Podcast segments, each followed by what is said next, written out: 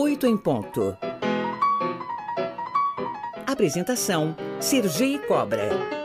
Às 8 horas e 12 minutos, nós estamos recebendo aqui no Oito em Ponto o médico sanitarista Gonzalo Vecina Neto, fundador e ex-presidente da Anvisa. Muito bom dia, doutor. Obrigado por nos atender. Bom dia, Sergei. É um imenso prazer estar aqui com você e com os, os ouvintes né, do Oito em Ponto da Cultura. Doutor, nessa semana a Prefeitura começou a aplicar a vacina bivalente contra a Covid na população acima dos 50 anos. E o Ministério da Saúde anunciou a liberação do imunizante para todo o público com mais de 18 anos. Mas os estados dizem que não tem ainda essa quantidade de dose. A gente não está mais com aquela pressa de imunizar a população quanto antes, ou está faltando alguma organização nessa distribuição? Eu acho que o que está faltando é mais comunicação e campanha. Né? Eu acho que é natural que a gente é, estenda a vacinação para toda a população, porque, número um, nós estamos em, em pandemia, em, em, estamos no modo pandemia. Tem casos e tem mortes provocadas pela Covid-19. Diminuíram muito, mas ainda temos. A vacina que está aí é a, vacina bivalente, que protege contra as variantes originais e protege principalmente contra a Omicron, que é quem está graçando hoje no país. É ela que está matando as nossas, uh, nossas pessoas. Né? Então, é importante, se eu tenho uma vacina, usá-la. Daí, nós temos que vacinar toda a população com a, a, essa nova vacina, a, a bivalente. É, não tem vacina suficiente por enquanto? Com certeza não tem vacina suficiente. Só que a população que foi chamada para ser vacinada, que é a população inicialmente acima de 60 anos, os portadores de comorbidade e os grupos específicos, é, trabalhadores da saúde, trabalhadores do transporte coletivo, trabalhadores da educação, trabalhadores da segurança, não estão comparecendo. Então, eu acho que foi uma decisão acertada. Vamos abrir para que todos possam, que queiram vir, venham. E porque aumentando a cobertura vacinal, existe uma chance da gente reduzir o número de casos, porque nós vamos aumentar o número de pessoas protegidas. Então, acho que o governo federal age de maneira adequada, embora eu considere que deveríamos ter mais campanhas. Né? O nosso modelo de vacinação é um modelo campanhista, ou seja, tem que haver chamamento, tem que haver um marketing, propaganda para levar as pessoas a vacinar e principalmente também para tentar é, ir contra é, as notícias falsas que continuam circulando pela, pela, pelas internets mais vagabundas aí com as quais nós estamos trabalhando. Né? E, e existem muitas notícias falsas. Eu trabalho com essas notícias falsas quase o tempo todo. E, e, e, elas têm que ser combatidas. Existem algumas que são ridículas, né? Olha, tem, nós estamos aqui oferecendo uma detox de vacina. Não existe detox de vacina, pelo amor de Deus, é uma bobagem, né? Então, é, as notícias falsas e a falta de convocação fazem uma tempestade perfeita e as pessoas não estão indo se vacinar. Então, vamos abrir vamos aumentar a cobertura e, na medida que a gente aumente a cobertura, vamos esperar que reduza ainda mais o número de casos que nós estejam, estamos tendo. Né? O senhor mencionou comunicação. Nesse passo, o quanto a comunicação inadequada ou a contra-informação que existiu de diversas fontes, eu não vou nem nominar uma especificamente, o quanto isso realmente prejudicou essa conscientização da vacina? Será que tem gente, na sua visão, que mesmo que saiba que a vacina é importante, ainda tem um pé atrás por conta dessa comunicação inadequada? Com certeza, é, há um consenso muito grande aqui na comunidade científica de que cerca de 30 a 40% da população está nesse espaço que você está mencionando aí. É, gente que não foi atingida por uma comunicação adequada e que, neste momento, está se recusando a tomar vacina. Por que não quer tomar vacina? Não quer tomar vacina por causa das notícias que dizem que existem efeitos colaterais que podem ser importantes, então, problema no coração, é, trombose, enfim, coisas desse tipo. Então, existe gente pensando isso. Existe gente que acha que a vacina não protege nada, porque de fato as vacinas anteriores não protegiam contra ter a doença, protegiam contra doença grave e morte. Estava comprovado que quem tomava a vacina tinha 26 vezes menos chances de morrer. E, e, e, e isso foi divulgado, mas as pessoas não deram bola para isso. Né? Então, é importante que exista mais comunicação e que as unidades de saúde também estejam preparadas para difundir essa comunicação. Uma coisa é certa: está provado que a partir de 2016, com o fim das campanhas devido à emenda constitucional 95, a que proibia os gastos públicos, então a partir de 2016 nós paramos de nos comunicar com a população. E é isso que fez com que ocorresse uma queda da cobertura vacinal das vacinas tradicionais que nós damos nas nossas crianças. E, além disso, é, a partir da, de, da, do início da Covid-19, também tivemos problemas para a vacinação com a Covid-19. Embora, é, graças à imprensa, nós tenhamos suplantado uma parte desses problemas. Né? Basta ver que você veja, quando a gente fez a campanha de vacinação da Covid-19 na, na, cidade de Serrana, com a, com a vacina chinesa, e na cidade de Botucatu, com a vacina inglesa, 97, 98% da população vacinável compareceu para ser vacinada. É então, tem... é um problema de comunicação, Sergei. Tem nessa faixa também que o senhor mencionou aquelas pessoas que acreditam na vacina, mas assim, ah, não faço tanta questão, não coloca como prioridade no posto. Ah, não, outra, uma hora eu vou, agora não vou. Tem isso também, né?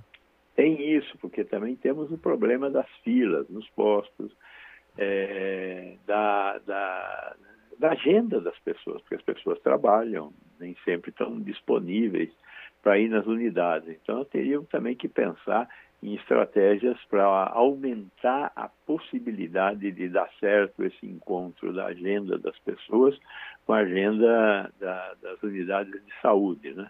Essa é uma alternativa que nós estamos é, achando que é a única que teremos que cruzar pela frente, por exemplo, para vacinação de crianças.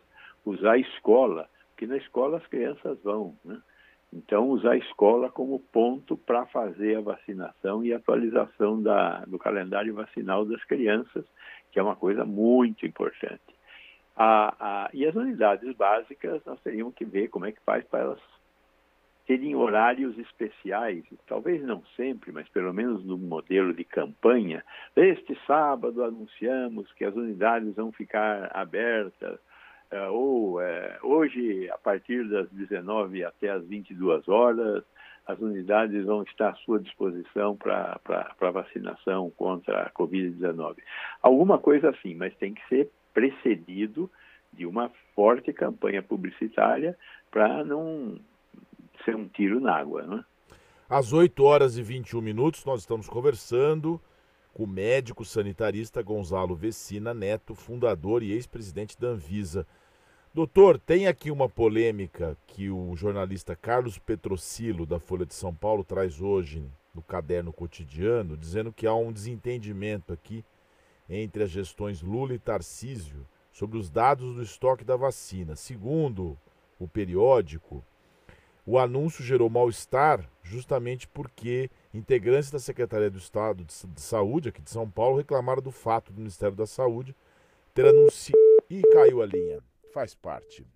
Às 8 horas e 22 minutos, caiu a, a linha com o Dr. Gonzalo Vecina. Eu estava perguntando para ele sobre essa divergência aqui entre dados, se isso aqui é realmente um problema ou faz parte aí de uma, de uma discussão. A gente está tão vacinado, né, fazendo uma analogia com uma analogia tosca, né? A gente está tão vacinado contra brigas que a gente acha que qualquer problema ou qualquer divergência pode ser uma coisa séria. Às vezes é apenas uma é uma, uma, uma situação que pode ser reestruturada. Doutor Gonzalo, o senhor me ouve, né?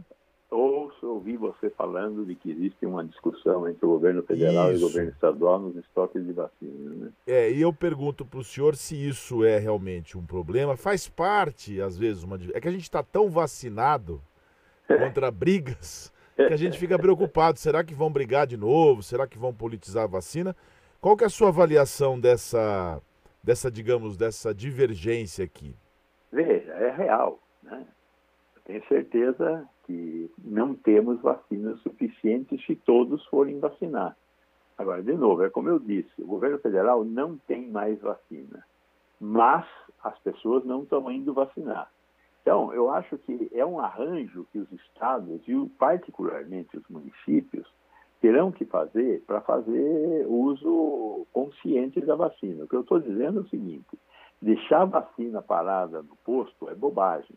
Então, vamos vacinar quem quiser vacinar o mais rápido possível e usar os estoques existentes e, e, e comprar mais vacinas para que a gente consiga vacinar todos. Então, o que falta é diálogo.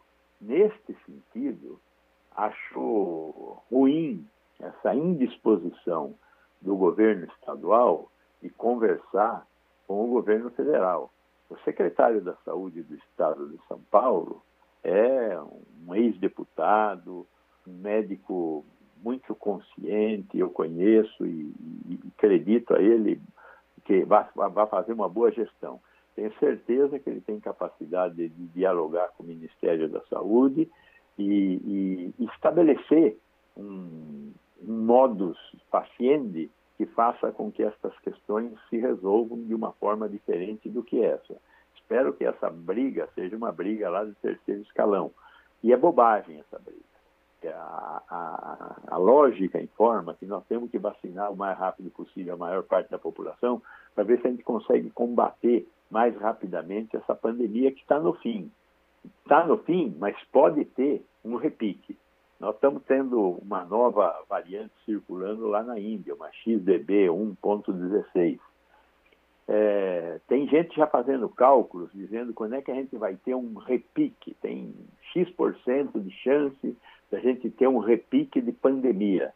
Repique de pandemia brava. Nós tivemos aí com a variante Gama, com 400 mil mortes é, só apareceu uma variante nova. Então, se a gente pudesse acabar com a doença nesse momento, fazer uma vacinação mais massiva, é, diminuiria a chance da gente ter uma possibilidade de um repique, de uma bobagem dessas.